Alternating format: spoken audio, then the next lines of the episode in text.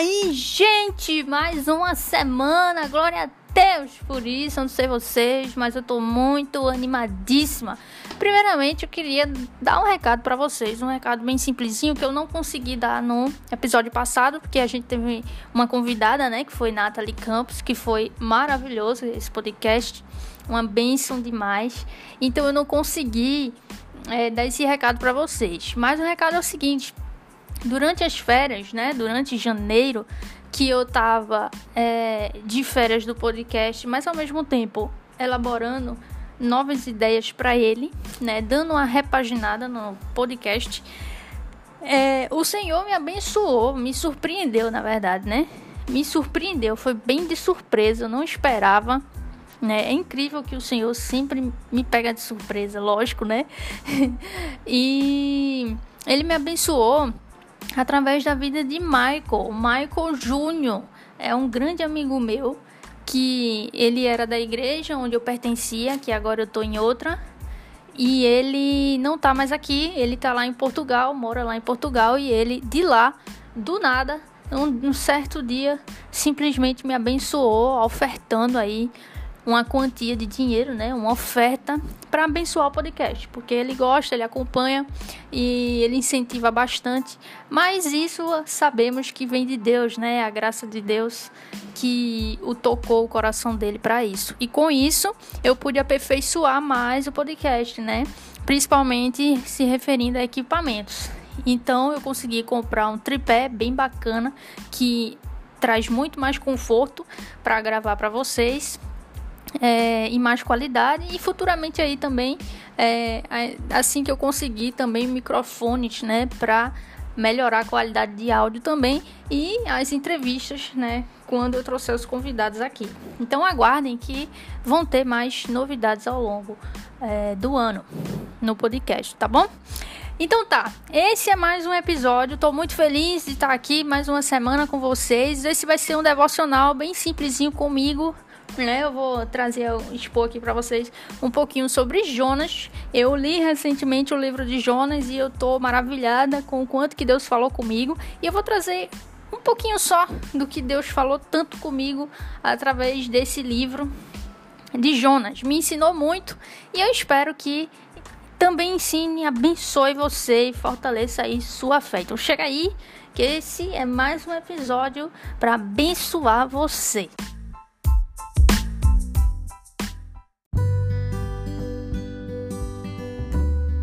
Então é isso, gente. Vamos lá. Antes da gente começar, eu queria trazer algumas informações importantes para nós que vamos abordar agora aqui Jonas. Lembrando que é só um devocional, tá? Não é uma pregação, nem sei pregar, na verdade, mas é só um simples e humilde devocional que eu espero que abençoe vocês, tá bom? Então, primeira coisa que a gente precisa é, lembrar quando fala do livro de Jonas é qual é o propósito do livro. E tudo que eu falar aqui, obviamente, está primeiramente na palavra de Deus, nas escrituras sagradas e também através da minha Bíblia auxiliar, minha Bíblia de Genebra, que eu vou usar bastante também as informações de introdução da Bíblia para apoiar ainda mais o esse ensinamento, esse conhecimento do livro de Jonas, tá bom? É, então vamos lá. Primeira coisa importante a gente ressaltar o propósito qual era o propósito do livro de Jonas? O propósito, o propósito era encorajar os israelitas a entenderem, atenderem, na verdade, né, a atenderem ao chamado de Deus para estender sua misericórdia às nações. Eu não sei você, mas quando eu li o livro de Jonas durante toda a minha vida, até quando eu não conhecia Jesus, nunca na minha vida que eu que eu percebi no texto aquilo que Jesus fala lá em Mateus 12, 39, em Mateus 16, 4, em Lucas 11, 29, referenciando Jonas, que é justamente o que ele diz aqui no propósito, né? De encorajar os israelitas a atenderem ao chamado de Deus para estender a sua misericórdia às nações. Esse é o propósito principal. Mas também tem outra coisa importante, que é justamente disso que eu estava falando agora é, que Jesus referencia Jonas. Jesus, ele fala, ele cita Jonas é, na época dele, né, lá em Mateus. Está lá em Mateus 12, 39, 16, 4 e Lucas 11, 29, quando ele diz que ele traça essa ligação entre ele e o sinal do profeta Jonas. Então, o livro de Jonas ele é como um sinal, assim como também Moisés, né, a história lá de Moisés e tudo mais, é real, é um relato histórico, importante a gente ressaltar, não é uma simples metáfora, não é uma alegoria, não é uma parábola, mas sim uma narrativa histórica e deve ser entendida como uma narrativa histórica profética.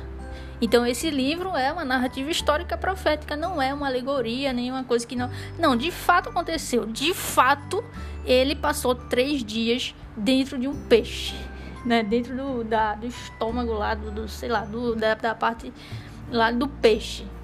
Ele passou. Isso é um relato histórico também. Então Jesus ele traça essa ligação entre ele e esse sinal do profeta Jonas. Então é um relato histórico como Moisés também era, mas ao mesmo tempo também é um sinal. E um sinal aponta para alguma coisa, né? Aponta para Cristo. E aponta para o o relato de Jonas, ele aponta para a questão do ministério dos gentios, né, que acontece lá no Novo Testamento.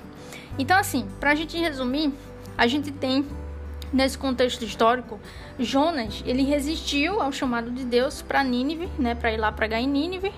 Ele obedeceu de forma relutante. Ele primeiro desobedeceu, depois se arrependeu e depois obedeceu porque o Senhor pediu para ele a mesma coisa de novo. E aí ele obedeceu de forma relutante, né? Depois de experimentar o julgamento de Deus e finalmente aprender a percepção de Deus do valor dos ninivitas. Isso também é muito importante. A gente vai, a gente vai traçar ainda aqui uma linha de raciocínio que vocês vão compreender melhor. Esses acontecimentos registrados no livro de Jonas, no entanto, eles mostram que Jonas também aprendeu a importância de, de se arrepender da sua desobediência e de estender a misericórdia de Deus para as outras nações. Os leitores dessa narrativa né, como eu e você, devemos aprender pela experiência de Jonas que eles deveriam arrepender-se de sua própria desobediência e ajudar a levar as bênçãos de Deus para todas as nações, como diz lá em Gênesis 12, 3. Quando ele fala os leitores, ele está falando os leitores para o qual o livro foi escrito. O livro foi escrito para o povo judeu naquela época, certo? Então, eu disse eu e você, porque se estende também a eu e você. Tudo que lemos aqui se estende para nós hoje por causa de Cristo. Então não é somente eu e você, os leitores, mas também os judeus. Então por isso que ele diz que, pela experiência de Jonas, os leitores daquela época deveriam arrepender-se da sua própria desobediência e ajudar a levar as bênçãos de Deus para todas as nações. Eu acho uma coisa importante aqui é, esclarecer mais com relação a essa questão do sinal. Né? Quando Jesus fala de Jonas, ele traça essa ligação entre ele e o sinal do profeta Jonas, né? como ele fala lá em Mateus e em Lucas.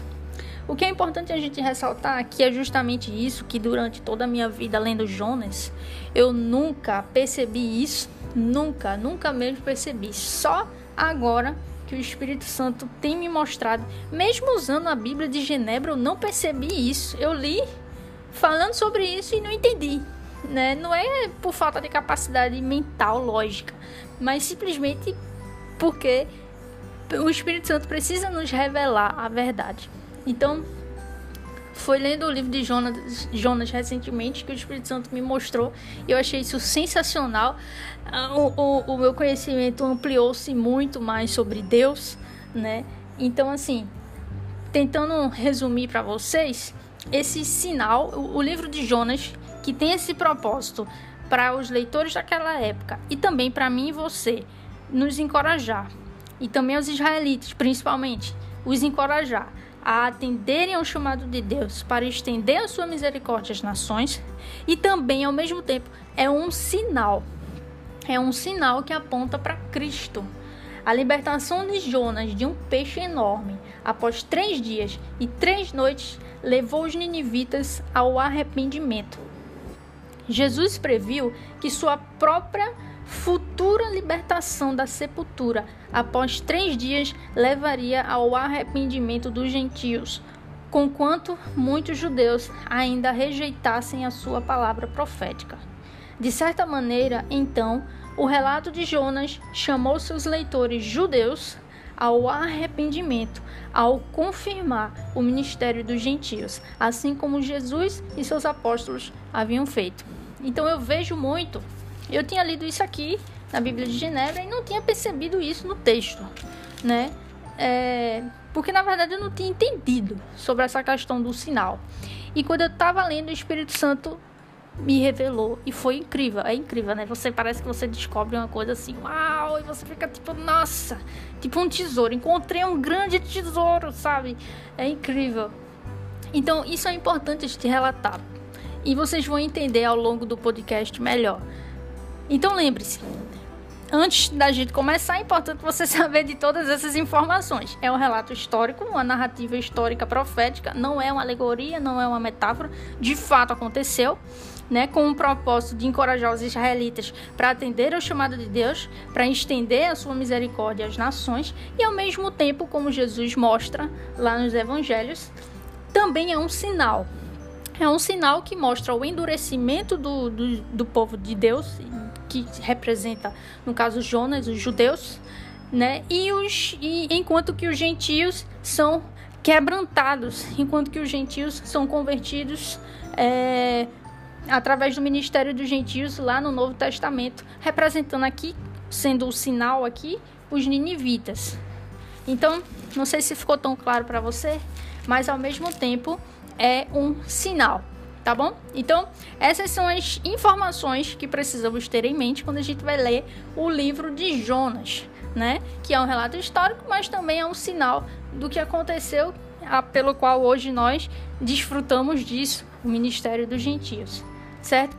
Agora eu queria ler para vocês é, o que está lá no capítulo 3. Eu vou ler o capítulo 3 todo porque ele é bem pequenininho, ele é bem curtinho e, e é sobre isso que eu quero falar com vocês, esse devocional hoje. É importante é, trazer essas introduções para a gente conseguir seguir com o raciocínio para vocês pegarem o que eu quero trazer. Ele diz o seguinte, capítulo 3 todo de Jonas. Veio a palavra do Senhor pela segunda vez a Jonas, dizendo: Dispõe-te e vai à grande cidade de Nínive e proclama contra ela a mensagem que eu te digo. Levantou-se, pois, Jonas e foi a Nínive, segundo a palavra do Senhor. Ora, Nínive era a cidade muito importante diante de Deus e de três dias para percorrê-la. Começou Jonas a percorrer a cidade, caminho de um dia, e pregava e dizia: Ainda quarenta dias e Nínive será subvertida. Os ninivitas creram em Deus e proclamaram um jejum. Vestiram-se de pano de saco, desde o maior até o menor. Chegou esta notícia ao rei de Nínive.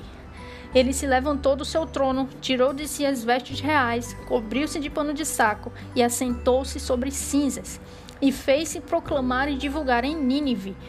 Ele disse o seguinte: Por mandado do rei, seus grandes nem homens, nem animais, nem bois, nem ovelhas provem coisa alguma, nem os levem ao pasto, nem bebam água, mas sejam cobertos de pano de saco, tanto os homens como os animais, e clamarão fortemente a Deus, e se converterão cada um cada um do seu mau caminho e da violência que há nas suas mãos. Quem sabe se voltará a Deus e se arrependerá e se apartará do furor da sua ira, de sorte que não pereçamos. A esperança deles era essa. Viu Deus que o que fizeram, como se converteram do seu mau caminho, e Deus se arrependeu do mal que tinha dito que tinha dito lhes faria e não fez. Eu estou lendo na versão Ara, então por isso que a linguagem é assim mais rebuscada. Mas para mim é a melhor versão que tem. Foi só um parênteses. Mas vamos lá. A gente tá vendo aqui um, um, um, grande detalhe né, da história de Jonas. Eu escolhi esse capítulo de propósito, mas eu vou discorrer com vocês todo o livro de Jonas. Pelo menos, assim, aquilo que eu quero passar passar para vocês. Lógico que senão ia ficar um podcast enorme eu falar do livro todo, até porque eu não tenho essa capacidade toda. Mas eu vou falar apenas o que Deus me mostrou, olhando a história toda de Jonas e não só esse episódio, certo? A primeira coisa que a gente tem que notar em Jonas e aprender é que a gente não tem como fugir da presença do Senhor. Deus mandou, ordenou que Jonas fosse lá pregar em Nínive, né? E fosse pregar o quê? Ele diz aqui, ó. Porque isso aqui, no capítulo 3, foi pela segunda vez. A primeira vez foi no capítulo 1. Deus diz lá no capítulo 1, versículo 2: Dispõe dizendo para Jonas: Vai à grande cidade de Nínive e clama contra ela, porque a sua malícia subiu até mim. Ou seja, não era uma pregação bonitinha, fofinha, era contra a cidade, para levá-la a arrependimento. Era dizer, era como se dissesse assim que se eles não se arrependessem, o juízo de Deus ia cair sobre eles. Entendeu? Essa era a pregação. E aí Jonas fugiu, né? A gente conhece, vocês conhecem a história, eu creio. Jonas fugiu, ele se dispôs, mas não para obedecer, para desobedecer ao Senhor. Ele tentou fugir de Deus, como se isso fosse possível, né? E ele sabia disso, né? Ele conhecia muito bem a Deus. Se você vê o capítulo 2, a oração dele quando ele se arrepende, você vê que ele conhecia muito bem a Deus, tanto que ele diz é, que Deus, ele sabe que Deus é bom, que Deus é misericordioso. Por isso mesmo que ele fugiu. Ele mesmo diz, está lá no capítulo 2. Você pode ler lá no capítulo 2 a oração dele. É, então, a primeira coisa que a gente aprende aqui, a gente não tem como fugir da presença de Deus. Isso para nós é um conforto. Isso para nós é um consolo, porque Deus está sempre conosco em sua fidelidade em sua aliança através de Jesus Cristo. E eu tô falando isso hoje para nós, hoje, hoje. A gente sempre tem que ler olhando para o passado, mas também aplicando a nossa vida hoje. E eu já tô fazendo os dois juntos, tá bom? Eu já tô fazendo os dois. Não, não tô separando não, falando depois trazendo a aplicação. Não, eu já tô falando tudo junto. Então a primeira coisa que a gente aprende é não tem como fugir da presença do Senhor. E é interessante porque Deus, ele você vê que ele nem toca em Jonas, ele não faz nenhum mal a Jonas. Claro, porque Deus não causa mal algum, né? Mas o que é que acontece? Ele move a tempestade para levar até Jonas ao peixe, né? E aí ele fica lá três dias para se arrepender, né? E depois fazer o que Deus mandou. Segunda coisa que a gente aprende lá no capítulo 1, do 1 ao 17, é que a vontade do Senhor sempre vai prevalecer. A vontade do Senhor sempre vai prevalecer. Se você lê Isaías, é muito claro. Todas as vezes quando o profeta Isaías profetiza pelo nome de Deus, Deus falando através dele, ele sempre diz: O Senhor disse. E se o Senhor disse, quem é que vai fazer com que não aconteça? Quem é que vai impedir? Não tem como, porque quando Deus diz, vai acontecer todas as vezes na Bíblia, quando Deus diz algo, isso acontece. Então, segunda coisa que a gente aprende de, sobre Deus, que a vontade de Deus sempre prevalece. Ah, Rani, por que, que isso é tão importante assim da gente saber? Porque, meu irmão, toda vez quando você lê na Bíblia as promessas do Senhor, você sabe que vai acontecer. Por quê? Porque você sabe que a vontade de Deus sempre vai prevalecer. Tudo que ele falou vai ser cumprido. Então, creia confie e descanse. Descanse nas promessas do Senhor. Outra coisa que é importante a gente ressaltar com relação ao sinal, né, que Jesus traz, é, ele fala sobre isso lá, como eu já falei para vocês, trazendo esse relato do, do relacionando com o ministério dos gentios. É um sinal para isso que aconteceu.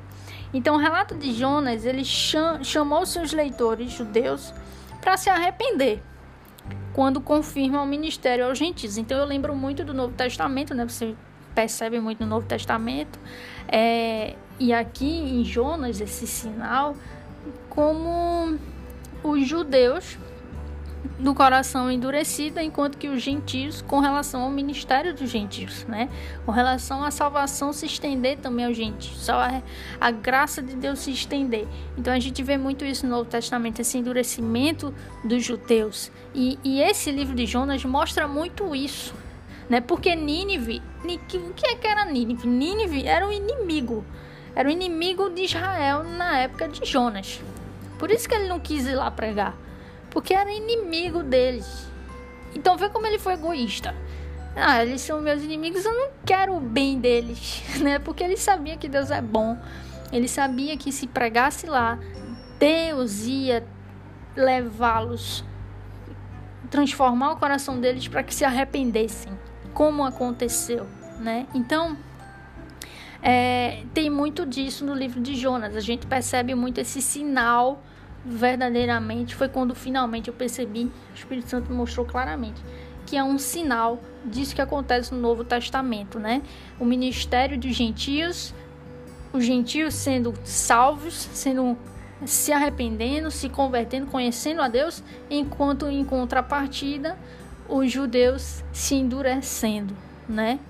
Mas Jesus vai é, também convertê-los também levá-los também ao arrependimento. Então, Jonas é um sinal, um, sinal do endurecimento dos judeus ao arrependimento e a misericórdia de Deus aos gentios que se arrependeram, né? Se tornaram mais propícios ao, ao arrependimento. Então, isso também é uma coisa importante para a gente ressaltar aqui. Outra coisa importante que a gente tem que ressaltar aqui é que quando Jonas foi atirado ao mar, ele clamou ao Senhor que o salvasse. Ou seja, se você for ler o capítulo 2, a oração, o próprio Jonas falando, ele vai dizer claramente: Na minha angústia clamei o Senhor, e ele me respondeu: Do ventre do abismo gritei, e tu me ouviste a voz. Ou seja, quando ele foi jogado ao mar, quando ele foi jogado ao mar, ele clamou ao Senhor. Ele orou e clamou ao Senhor que o salvasse ele estava lá no mar. Ele até cita aqui, ó. Pois me lançaste no fundo, no coração dos mares, no capítulo 2, a partir do 3 em diante. E veja o que ele diz: E a corrente das águas me cercou. Todas as tuas ondas e as tuas vagas passaram por cima de mim. Então eu disse: Lançado estou de diante dos teus olhos, tornarei porventura a ver o teu santo templo né? E ele começa a falar várias coisas. Então, ele está citando ali, ele lá, ele está citando quando ele caiu lá no mar, quando ele foi atirado ao mar. E ele clamou ao Senhor que o salvasse. E aí o que é que Deus faz? Misericordiosamente, o Senhor vai lá e o salva, enviando aquele peixe, né?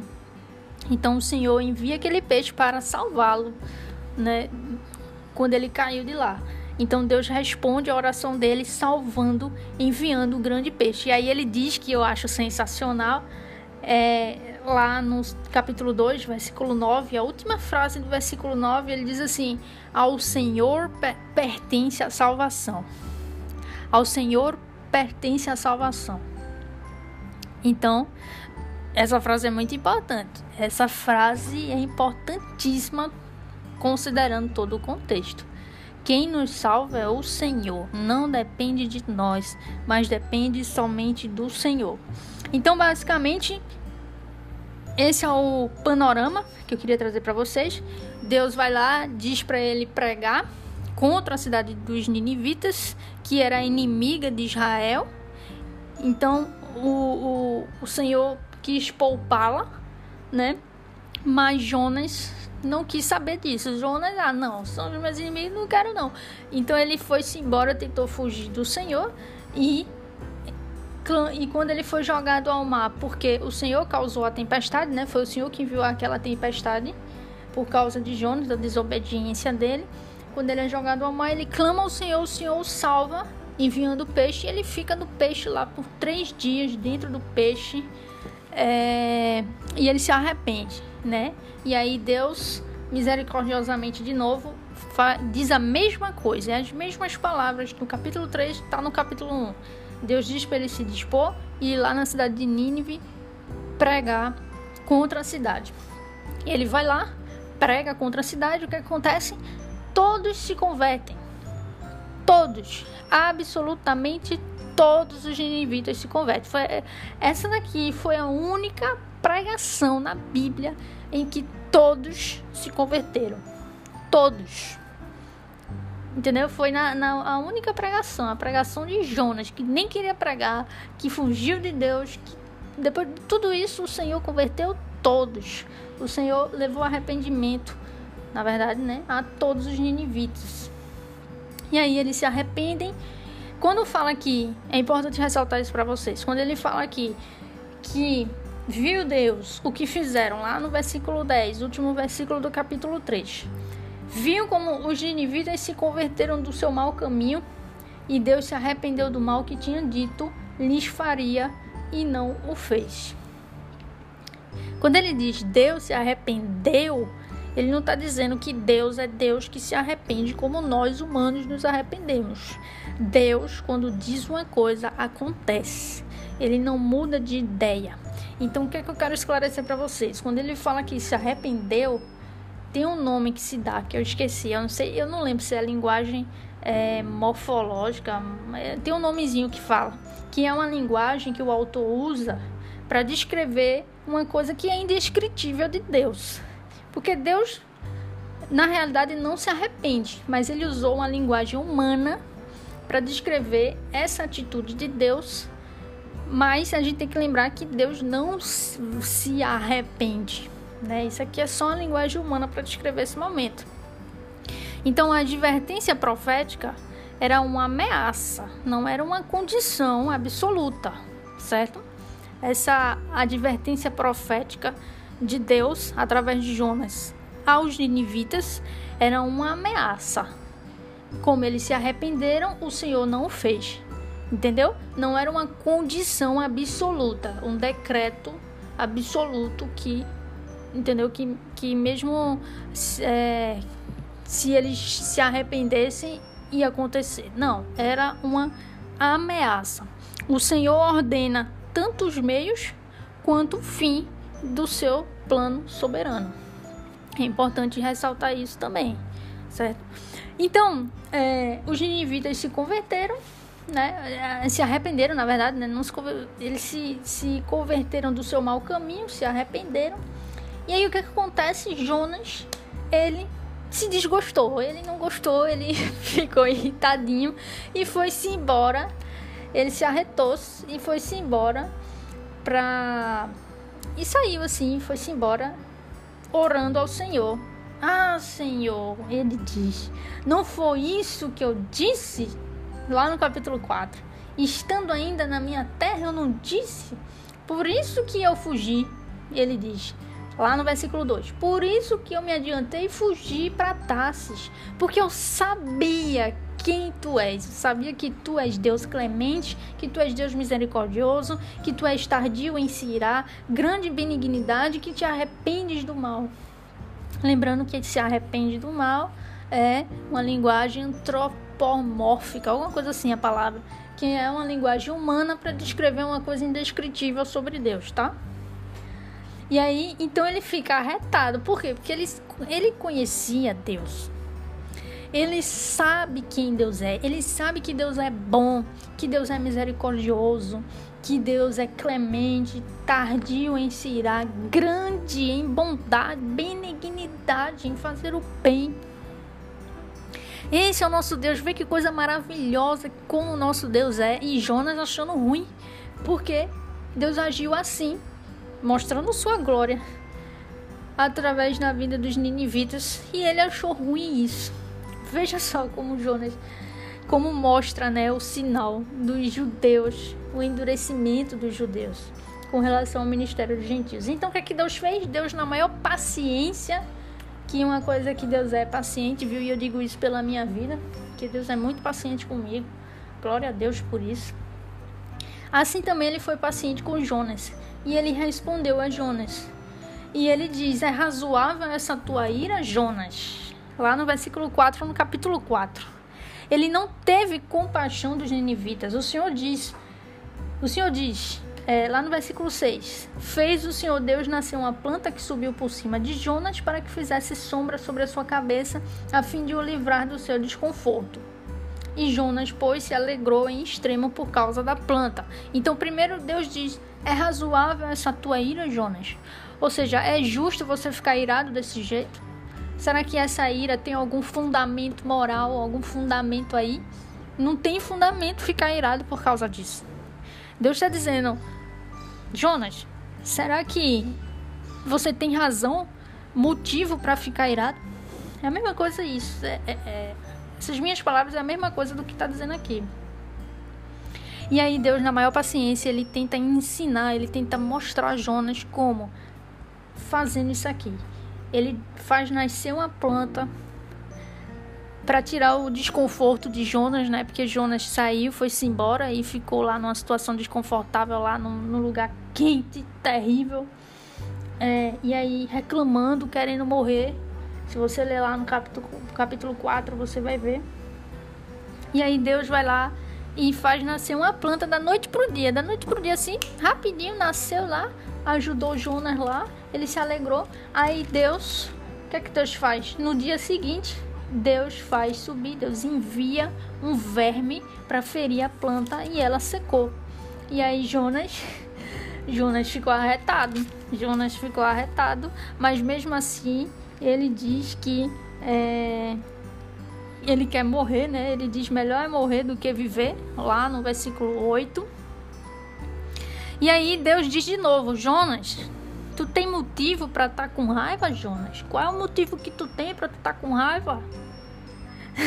Mas lógico que Deus, ele é, ele, ele é amor, né? Então Deus, ele, quando eu, quando eu leio esses, esses versos, eu não vejo Deus assim, Jonas, não, mas eu vejo Deus assim, com mansidão, com amor, com carinho, falando com carinho. Porque Deus, ele é muito amoroso. Então ele diz: É razoável essa tua ira por causa da planta, Jonas? Lá no versículo 9. E Jonas responde: É razoável a minha ira até a morte. Vê como Jonas fala com Deus.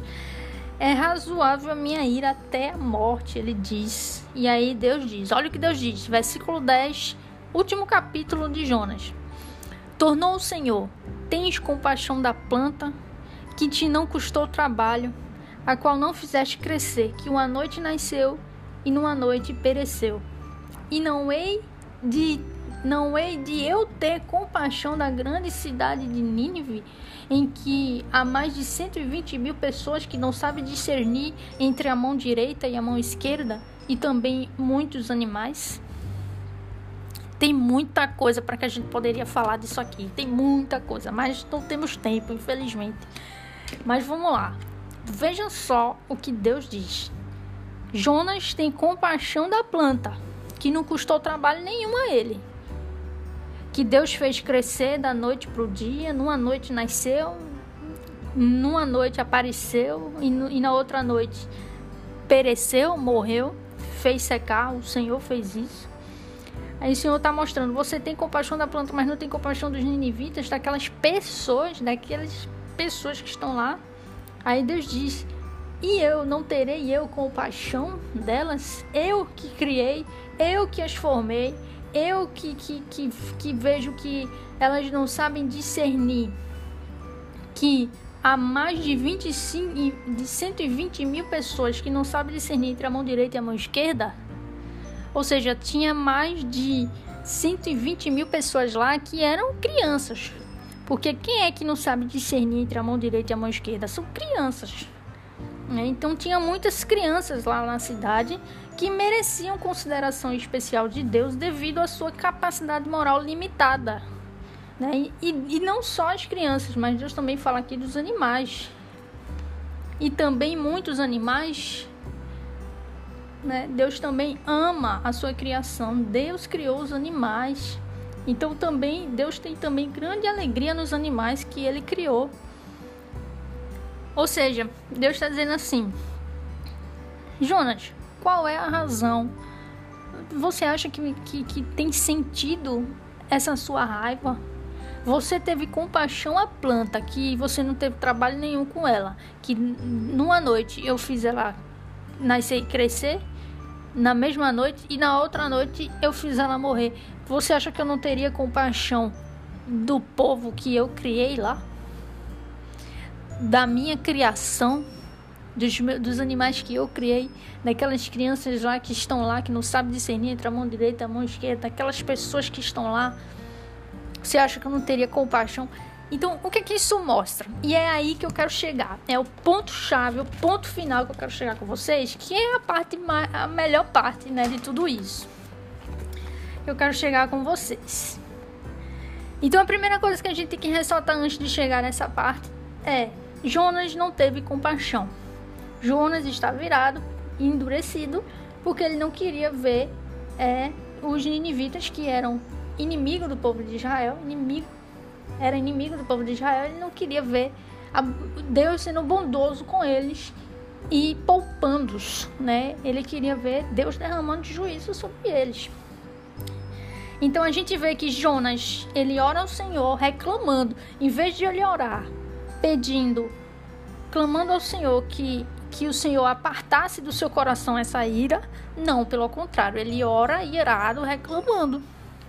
Ele não ora assim em humildade, em submissão, mas ele ora reclamando, questionando, brigando com Deus. Então o que é que a gente aprende com tudo isso? Várias coisas. e eu vou dizer uma delas para vocês que foi o que Deus falou muito comigo sobre isso. O que eu aprendo quando eu vejo isso é o seguinte: a gente hoje é igual, tá? Não é só porque essa história, esse relato histórico, profético, é um sinal que tá lá, que acontece no Novo Testamento, com o ministério dos gentios, o endurecimento de Israel e na, na, medida do crescimento do ministério dos gentios, que atinge até nós somos gentios, né? Não é só porque é um sinal que isso não é para nós também. É sim, era para o povo daquela época, os israelitas, era para que eles se arrependessem. Esse livro foi escrito para que os israelitas também se arrependessem dessa dureza dos, dos seus corações, mas também é para nós hoje. Porque nós hoje, e eu digo isso porque, como iguais a vocês, criação de Deus humana, caída pelo pecado de Adão, nós sabemos e eu sei muito bem como é o nosso coração, né?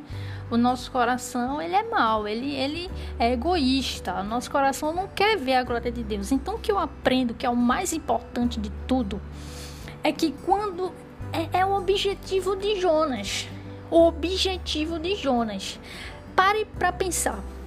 Pare para pensar comigo que foi o que o Espírito Santo me, me trouxe muito lendo, que é incrível isso. Pare para pensar. Jonas estava com raiva de Deus, fugiu de Deus, porque ele não queria ver Deus sendo bondoso, sendo quem ele é com os ninivitas, abençoando os ninivitas, levando a arrependimento, porque os ninivitas eram seus inimigos porque ele não gostava daquele povo, porque eram seus inimigos, porque ele causava um mal. Então, o que eu olho, o que eu enxergo quando eu vejo isso é o seguinte, e isso pode ser trazido para nós hoje. Ele não, ele, o objetivo dele não era é, ver, contemplar e, e glorificar a Deus através da glória de Deus sendo derramada na vida dos seus inimigos. Ele não queria, pelo contrário, ele era egoísta, queria Deus só para ele. Assim, no sentido assim que eu tô falando, bem no sentido bem assim, numa linguagem bem mais é, simples. Quando, então, o que, é que a gente pode trazer para nós hoje?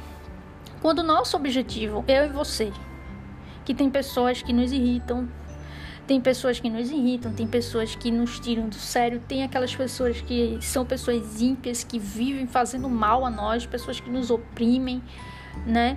Então, eu tô falando de nós nos referindo a essas pessoas. Quando o nosso objetivo é a glória de Deus, a gente vai ter prazer, disposição em ver pessoas que nós achamos tão ruins, que, que nos machucam, que são improváveis, sendo salvas. Então, quando o nosso objetivo é a glória de Deus, é glorificar a Deus glorificar a Deus, quando o foco não é nós mesmos, o que nós sentimos, o que a gente sente, o que a gente acha, o que a gente quer, mas quando o objetivo é Deus, é glorificar a Deus, é ver a glória de Deus na vida dos outros também. Então, a gente vai ter prazer, vai ter prazer, vai se dispor em ver essas pessoas nas nossas vidas, os ninivitas das nossas vidas, convertidos, sendo salvos, sendo é, Deus levando ao arrependimento e nos usando para isso. O problema de Jonas era esse, meus irmãos. O problema de Jonas era esse. O objetivo dele não era ver a glória de Deus, não era fazer a vontade de Deus, mas era o egoísmo no coração dele. Quando o nosso objetivo é egoísta, ter Deus só para nós, não estamos agindo para a glória de Deus. Por quê? O que é a glória de Deus? Quando, quando Deus age em bondade, em misericórdia, em amor, em justiça, através de seu juízo, em justificação, nos justificando. Quando Deus age dessa forma, isso é a glória de Deus. Quando nós cumprimos a lei pela graça do Espírito Santo em gratidão à salvação que Jesus já nos concedeu, isso mostra a glória de Deus. A bondade, o que é bom, aquilo que o caminho de justiça, de retidão, de santidade, de amor, de fé. Isso é a glória de Deus. Isso mostra a glória de Deus aos outros através da nossa vida e Deus mostra isso atuando como ele fez nos ninivitas. Então levá-los ao arrependimento mostra a glória de Deus. Aqueles ninivitas se arrependendo era a glória de Deus. Deus fez isso, não foi Jonas. Jonas foi só um instrumento que nem um martelo. Um martelo derrubando uma árvore. O martelo, ele bate sozinho, ele não bate, ele não flutua. Tem que ter alguém para segurar, para meter o martelo para a árvore ser derrubada. É exatamente, Jonas é o martelo, Deus é a pessoa que segura o martelo para bater na árvore. Então Jonas era só o instrumento, né? E foi Deus que levou aquele povo ao arrependimento. Então, quando a gente vê isso, isso é a glória de Deus. Quando o nosso objetivo é a glória de Deus, ser transmitir a glória de Deus através da nossa vida e também contemplando isso na vida dos outros, se dispondo, tendo prazer nisso, aí sim a gente está agindo para a glória de Deus. Então, o objetivo da nossa vida tem que ser a, que Deus seja glorificado e não nós e não nosso egoísmo pessoal, como Jonas. Porque Deus é bom não só comigo, não só com você. Deus ama não só a mim. Deus ama não só você. Deus salva não somente eu, mas e também não somente você, mas também outros. Aqueles que a gente pensa e olha assim, meu Deus, não tem jeito. Tem, o Senhor pode fazer isso. E se for da vontade dele, vai acontecer. Por quê? Porque a gente já aprendeu. A vontade do Senhor sempre prevalece. Então, a gente deveria orar ao Senhor. Jonas deveria ter respondido aquela pergunta que o Senhor fez, como eu li para vocês aqui lá no último capítulo, né? Será que essa ira sua, Jonas, faz sentido? Eu, você teve compaixão do, de uma planta, mas não teve do meu do povo lá que fui eu que criei, os animais que eu criei, aquelas pessoas que eu criei. Você acha que eu não teria compaixão deles? Ou seja, Jonas deveria ter respondido: sim, Senhor. Eu deveria ter compaixão pelas razões que o Senhor apresentou. E o seu povo e, e nós e eu deveria ter prazer em ver a misericórdia do Senhor estendida aos gentios. Essa era a resposta que Jonas deveria ter dado. Essa é a resposta, meu irmão, que eu e você a gente tem que dar. A gente precisa orar ao Senhor e dizer: Senhor, dá-me, Senhor, um coração doador que tem prazer em contemplar a tua glória acima da nossa vontade egoísta, de contemplar a tua glória na vida de outras pessoas também. E não só nas nossas vidas. Tira, Senhor, pelo teu poder, todo egoísmo enraizado no nosso coração, tira o endurecimento do nosso coração. Essa é a oração que a gente tem que fazer. Isso era o que Jonas deveria ter feito. Deveria ter respondido a esse questionamento do Senhor que não tem resposta, na verdade. Se você ler lá, depois desse questionamento do Senhor, acaba o livro. A gente não sabe o que Jonas respondeu, mas essa era a resposta que ele deveria ter dado. Então, o que, que, que eu quero dizer para você depois de tudo isso? o que eu quero dizer para você, resumindo, meus irmãos, na fé, nada mais é do que o objetivo. Qual é o objetivo da sua vida? Qual é o objetivo das coisas que você faz? É a glória de Deus ou é fazer a sua vontade? Essa é a questão. Essa é a questão. Foi essa a questão no livro de Jonas. O objetivo dele estava sendo um objetivo egoísta. Foi desobediente. Enquanto que o nosso objetivo deveria contemplar a glória, deveria ser ter prazer em contemplar a glória de Deus, meu irmão. E eu digo isso para você porque eu sei como é difícil. Aquelas pessoas, tem pessoas na minha vida que me irritam, tem pessoas na minha vida que me fazem mal, que dói em mim. Isso dói. E aí você imagina, Deus imagina você como como no livro de Jonas, Deus é, usando você para anunciar o evangelho dele a essa pessoa, me usando para para anunciar o evangelho dele para essa pessoa que para mim é terrível. E aí, o que, que eu vou fazer? Será que o meu objetivo vai ser vai ser a minha vontade, o meu egoísmo ou não? Ou vai ser ter prazer na glória de Deus, ter prazer que o outro seja convertido, ter prazer que essa pessoa que me faz mal ou que é, é tão chato, que sei lá, que de alguma forma é meu inimigo, de alguma forma assim, né, como eram os ninivitas, que você tem aí um antagonismo, é, seja ele ímpio ou não, é, é você ter prazer na glória de Deus, porque Deus ele é bom. Jonas sabia quem Deus era. Você viu lá como eu li para vocês no capítulo 3. Deus é bom. Eu sei que o Senhor é bom e misericordioso. Por isso que eu sabia que se eu pregasse, eles iam se arrepender, porque o Senhor ia fazer isso. Ele diz isso lá no, no capítulo 3, com outras palavras, claro. Então, Deus ele é bom. E quando ele age em bondade, isso mostra a sua glória. Ele é o tempo todo bom. Então, a gente deveria ter prazer em contemplar a glória de Deus, em Deus sendo bom com outras pessoas, com pessoas que a gente nem gosta, né? Ou então que não se bate. É porque a gente deveria amar os nossos inimigos, né? Jesus disse isso. A gente tem que amar e orar pelos nossos inimigos, então a gente não pode odiá-los. Mas, é... essas, sabe, pessoas que, que Parece que não se bate, parece que ele machuca, parece que é aquela pessoa que você, sabe, não se dá muito. Pronto, eu tô falando de pessoas que são em oposição a você. Que o seu coração se endurece com elas. Porque os ninivitas eram isso para Jonas. Né? Eram inimigos. Por isso que ele não queria. Então, na nossa vida, a gente tem que, é, trazendo esse texto para hoje, para nossa vida prática hoje, é isso, sabe? É a gente ter prazer prazer em glorificar Deus, né?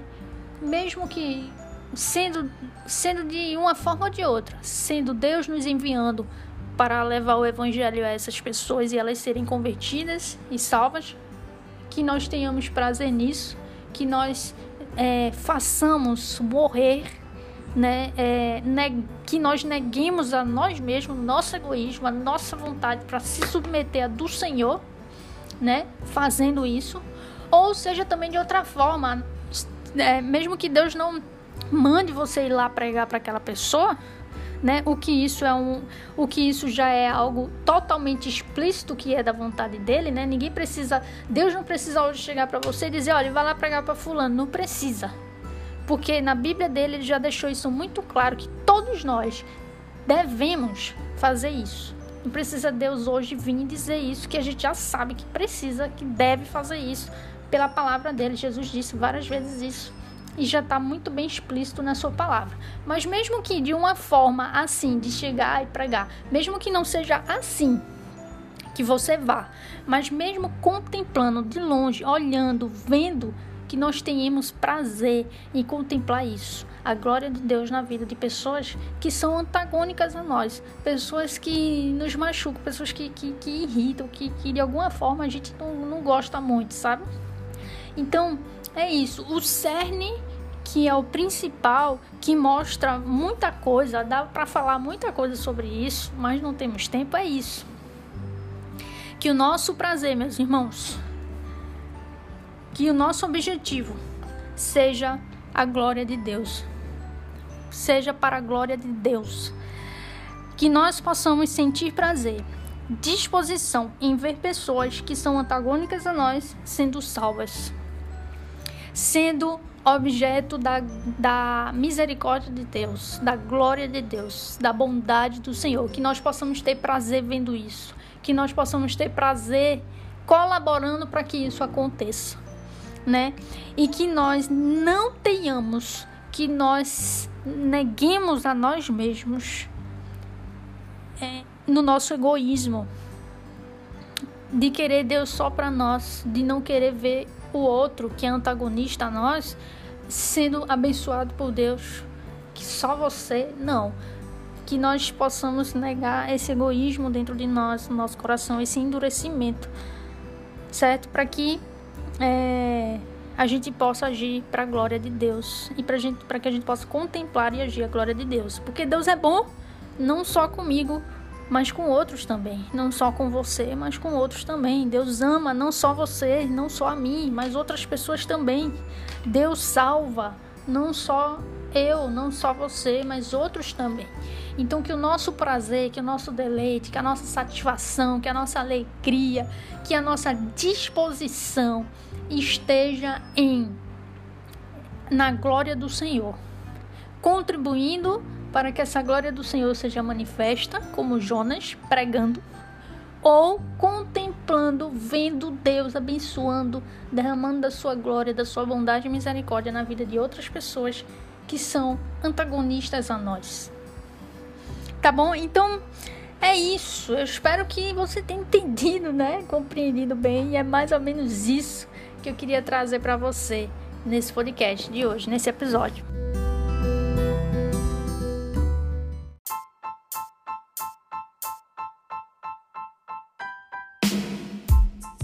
Então é isso, gente. Muito obrigado. Muito obrigado mesmo por você que chegou até aqui, né? No podcast. Eu garanto a você que todas as vezes quando eu vou gravar o podcast, eu penso, tem que ser curto, tem que ser curto. E, e na verdade a mensagem é curta. Só que a introdução que eu tenho que fazer para poder você entender até onde eu quero chegar é que torna a mensagem longa. Então, se você chegou até aqui, glória a Deus por isso, louva a Deus pela sua vida. E espero que tenha abençoado muito, que Deus tenha de alguma forma me usado para abençoar você, fortalecer a sua fé. E a gente se vê semana que vem, tá bom? Semana que vem tem uma surpresa para vocês, uma convidada especialíssima que muitos de vocês que me escutam convivem com esse convidado, com essa convidada especial, certo? Muitos de vocês convivem, muitos de vocês estão me ouvindo, convivem com essa pessoa, vê diariamente, tem contato e eu tenho certeza que vai ser muito legal é, vocês ouvirem ela aqui. A gente vai falar sobre uma coisa bem interessante, polêmica também, mas bem interessante, de um livro que nós duas lemos que, nossa, esse episódio vai ser benção. Então fique ligado, semana que vem, segunda-feira que vem, tem um episódio especial com a convidada especial que eu vou liberar para vocês dizer quem é lá no Instagram, tá bom? Então siga lá no Instagram, arroba tá bom? Até semana que vem, espero que tenha abençoado você e glória a Deus!